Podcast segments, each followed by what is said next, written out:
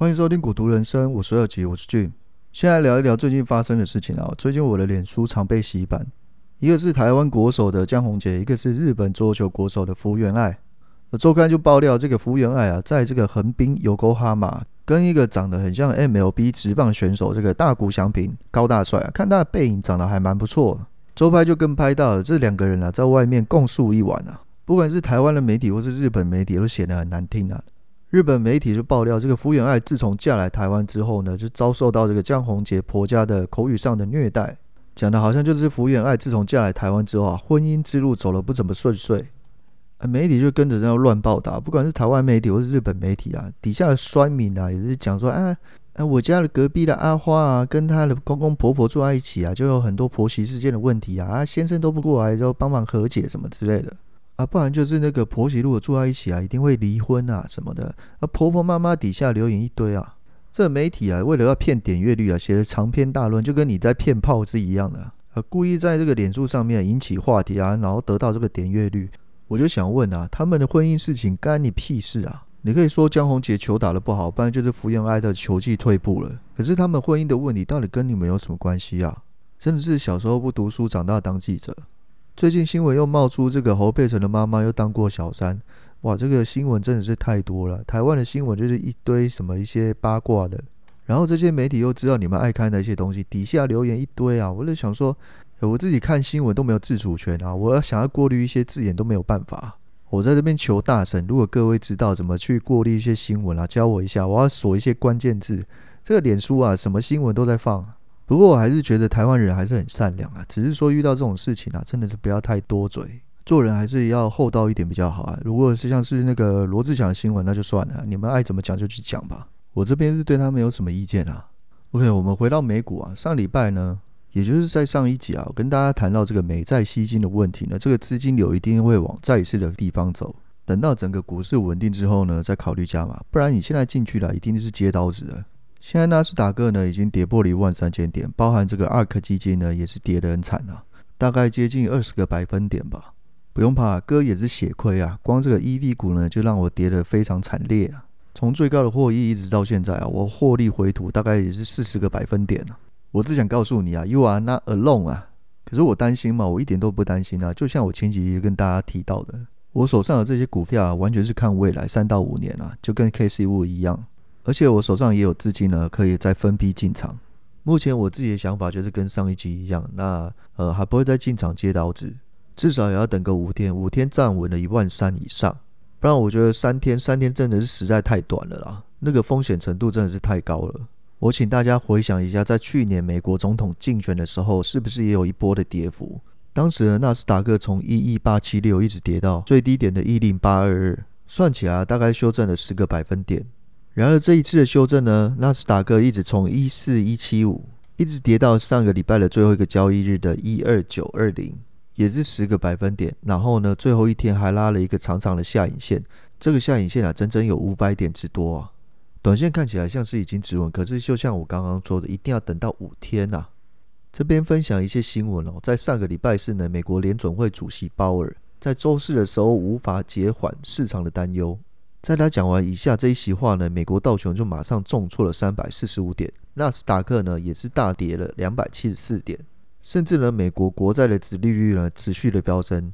联储会主席鲍尔就在周四的时候在会议上表示，随着经济的复苏，未来还是会有一段时间会有通货膨胀的压力。可是呢，如果通货膨胀持续的时间不是很久，然后呢就业几率还是很低迷的话，就不足以刺激联总会来做升息的动作。鲍尔这席话无非是提油救火，甚至在最近啊，美国参议院已经通过一点九兆美元纾困案，那预料呢，在九号会表决通过，将会过关，所以通膨这件事情啊，将会持续的发生。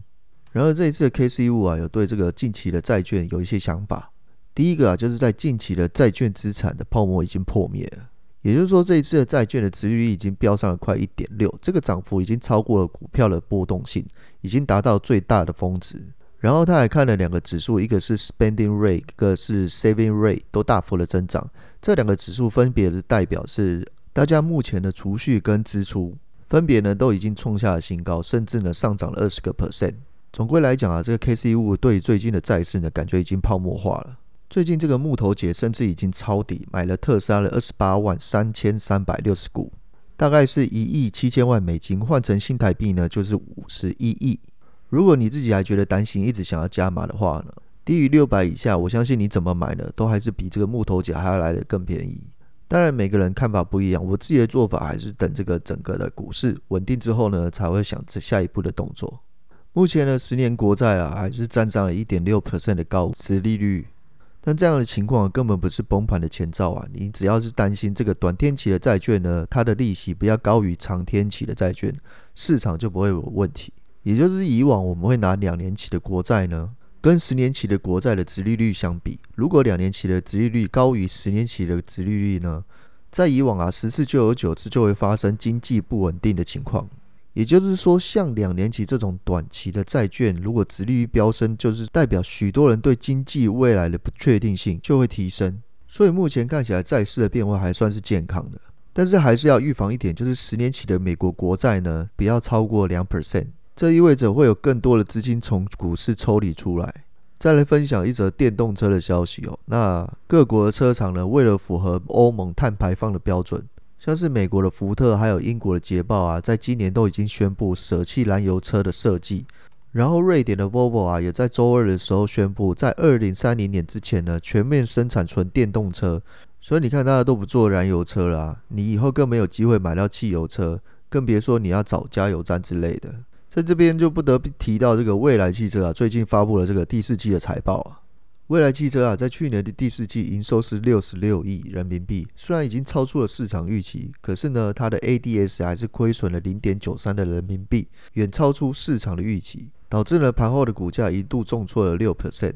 总归来讲啊，这个蔚来汽车在二零二零年它全年交车了四万三千辆，在前年呢，它的交车数字是两万辆，也就是说呢，它整体每一年 YOY 呢成长了一倍之多。你有听出猫腻吗？交车成长了一倍，可是亏损又更大了。投资未来汽车啊，你一定要做好心理准备。就像这一次的纳斯达克，所有的科技股都在跌，这个特斯拉呢跌了百分之五十，也就是说特斯拉的股价现在六百块涨回去九百呢，它势必还要再涨百分之五十。现在未来汽车啊，也是股价大概是四十块，它在最高点的时候也是六十块。也就是说，四十要涨在六十，它也是要涨百分之五十。再来，我们看一下小鹏汽车，它现在的股价也是二十八块，涨回原本最高点也是五十六块，也是百分之五十。你说巧不巧？我觉得很巧啊。那这边我觉得，如果要投资这个中国电动汽车呢，蔚来汽车已经发表新车了，而且它财报已经出炉了。剩下呢就是小鹏汽车，它的新车还没有发表，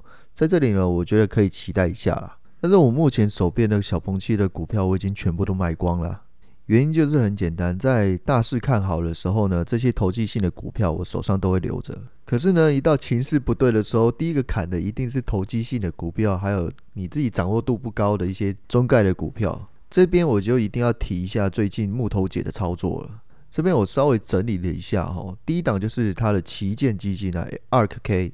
在三月五号呢，他买入了特斯拉，还有百度、Shopify、Roku、ZM、Palantir、贝壳。PayPal、SE、台积电等等。那 ARKW 呢？这个是云端大数据的基金，它只有买入了 Tesla 跟 TDD。再来就是 ARKF 啊，这一档就是 FinTech 金融科技的创新 ETF，它买入了 Z，还有 DKNG 跟 SI 等等。再来就是 ARKG，这个是基因革命的 ETF 啊，它买入了 SEER、SDGR、ACCD、CMLF 等等。最后是 ARKQ 啊，这个是机器人的 ETF 啊，它买入的是维珍银河、特斯拉、VUZI，还有 Workhouse。最后做了个总整理啊，他还是买了很多的特斯拉啊，卖的最凶的还是一些中概股的股票啊，像是这个谷歌啊、百度、腾讯啊、京东啊、深网啊。深网我想大家可能不是很陌生，深网就是最近很红很红的这个 Clubhouse 的 API 的公司啊，这里连那个阿里巴巴它都卖了。这里大家大概注意一下，在借由这一次的修正呢，correction 呢，这个木头姐啊，一定会舍去她没有办法掌握的股票，建立起更多她的核心持股。所以就连我自己啊，很多毛票股跟 spec 呢都已经出清了。我在第一时间啊就把这些股票呢给卖光了。我想各位朋友啊，你的做法也应该跟我差不多。在这种大环境不利的因素啊，跌得最惨的一定是这些比较毛股或是一些 spec 投机性的股票，一定是跌得最惨的。这边大家一定要有共识啊，就像大家讲的，停损呢一定要跟呼吸一样自然。但是投资型的股票呢，我们一定看三到五年，甚至更久。所以除了中概股啊，所有的 EV 呢，我一股也没有卖啊。所以借由这一次的 ARK 调整，你可以知道木头姐她调畅了一些想法，然后你来反问自己，你手上的持股，你的掌握度高不高？研究的够不够深？如果再一次的 correction 呢，你还是不是能够拿得住你手上的股票？基本上这整个大盘啊还在修正当中啊，我自己也不会多做一些动作。希望上个礼拜我的下影线呢是一个止跌的讯号。如果这周啊纳斯达克可以持续站稳在一万三千点以上呢，我剩下的子弹跟资源就会分批的进场。相对于给大家就会有一个喘息的空间跟时间，去思考你下一个进仓的标的，好吧？那节目就暂时到这边。如果你喜欢我的节目，欢迎订阅。我是俊我们下次见喽，拜拜。